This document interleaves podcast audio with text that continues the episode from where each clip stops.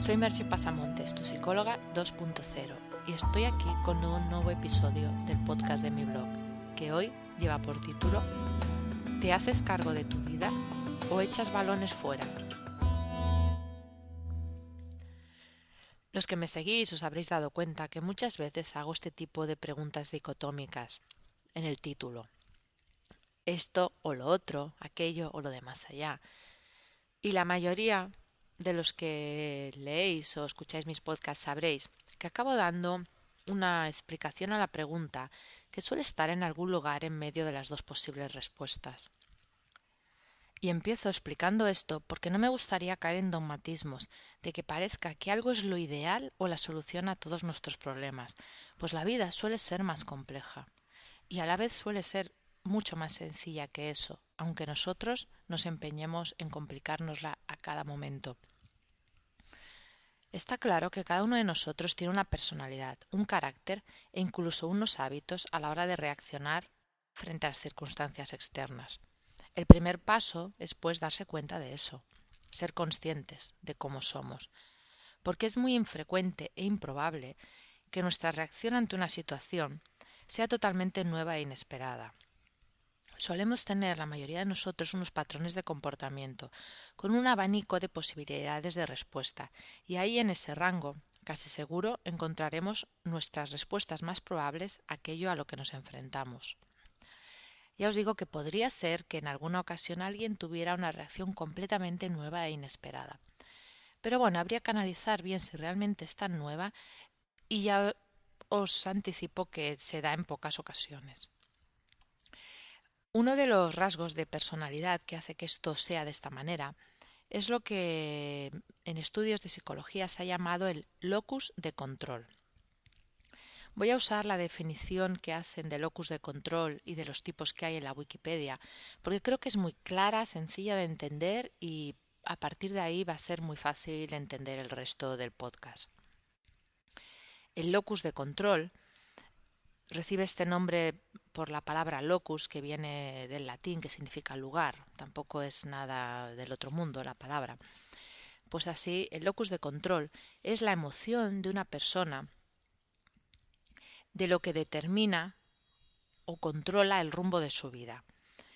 De algún modo es el grado en que un sujeto percibe que el origen de eventos, conductas y de su propio comportamiento es interno o externo a él es un rasgo de personalidad propuesto a partir de la teoría del aprendizaje social de Julian Rotter y Marley en el 1965 y que posteriormente fue reformulado por el mismo Rotter en, el 66 y ha habido algunos estudios posteriores.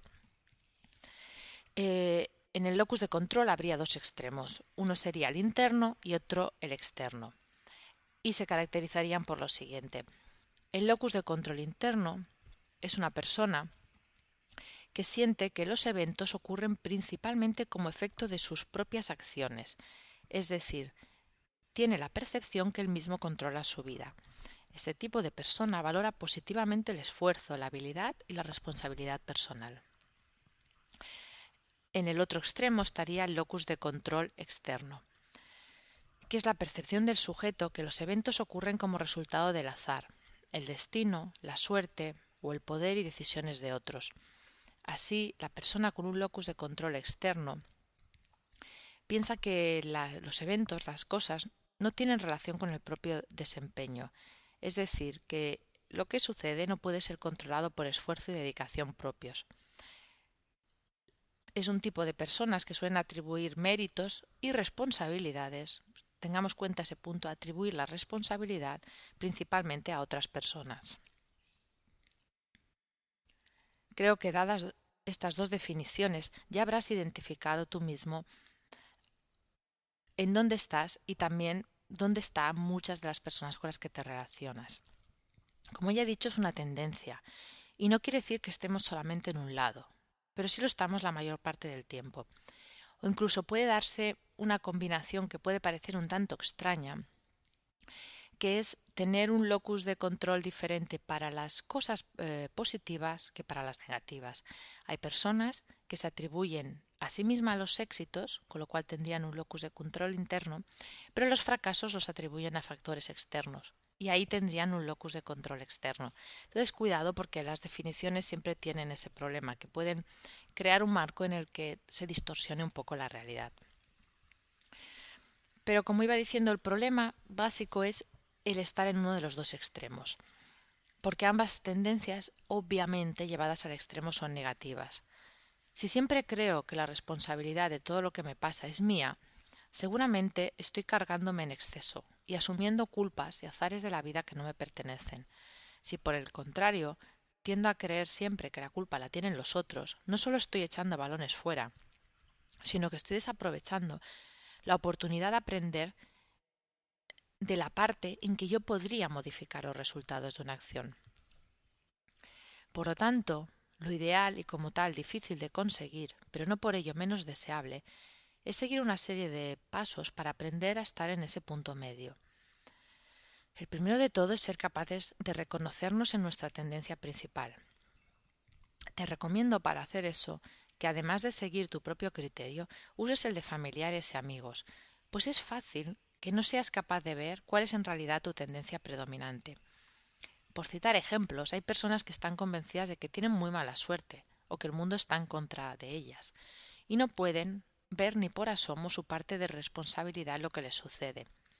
Y también ocurre lo contrario. Personas que están tan convencidas de que lo que les sucede obedece exclusivamente a su culpa que no pueden ver los acontecimientos fortuitos o azarosos de su vida como lo que son, algo que simplemente ha pasado sin que ellas hayan tenido nada que ver. Una vez consigues determinar más o menos dónde te sitúas eh, predominantemente, viene la parte difícil, que es tratar de convertirte en un observador neutral de tus experiencias, pudiendo situar las causas y consecuencias en su lugar. Esto no es nada sencillo y puedes necesitar ayuda para ello, para lograr el máximo de objetividad posible. Pero aunque no sea sencillo, hacerlo es de un lado liberador y del otro poderoso. Te libera porque sueltas cosas sobre las que no tienes responsabilidad y mucho menos culpa, y te empodera porque aceptas tu parte de responsabilidad, para bien o para mal, en determinadas cosas y puedes por tanto obrar en consecuencia. Cuanto más fina se vuelve esta observación, mejores resultados obtienes y más tranquilo vives, ya que no cargas con culpas inútiles, pero tampoco vives creyendo en la suerte y sentándote a esperar que las cosas sucedan como por arte de magia. Como otras veces os he comentado, el que te propongo no es un trabajo sencillo y más si tu tendencia en uno u otro lado es muy marcada. Pero sí que te puedo asegurar que una vez iniciado las recompensas son enormes. Como he comentado antes, poder soltar cualquier atisbo de culpa o responsabilidad en algo en que no tuviste nada que ver es liberador. A su vez, poder hacerte cargo de una situación en la que tienes posibilidades de influir con tus actitudes o comportamiento te ayuda a sentir que tu vida te pertenece y todo ello te permite ser más consciente de cómo te identificas con tu mente y a darte cuenta, pero de verdad, desde lo más profundo, que las cosas son como te las tomas. Te dejo con un par de preguntas. ¿En cuál de las dos tendencias te sitúas preferentemente? ¿Crees que te sería útil poder estar un poco más en el equilibrio?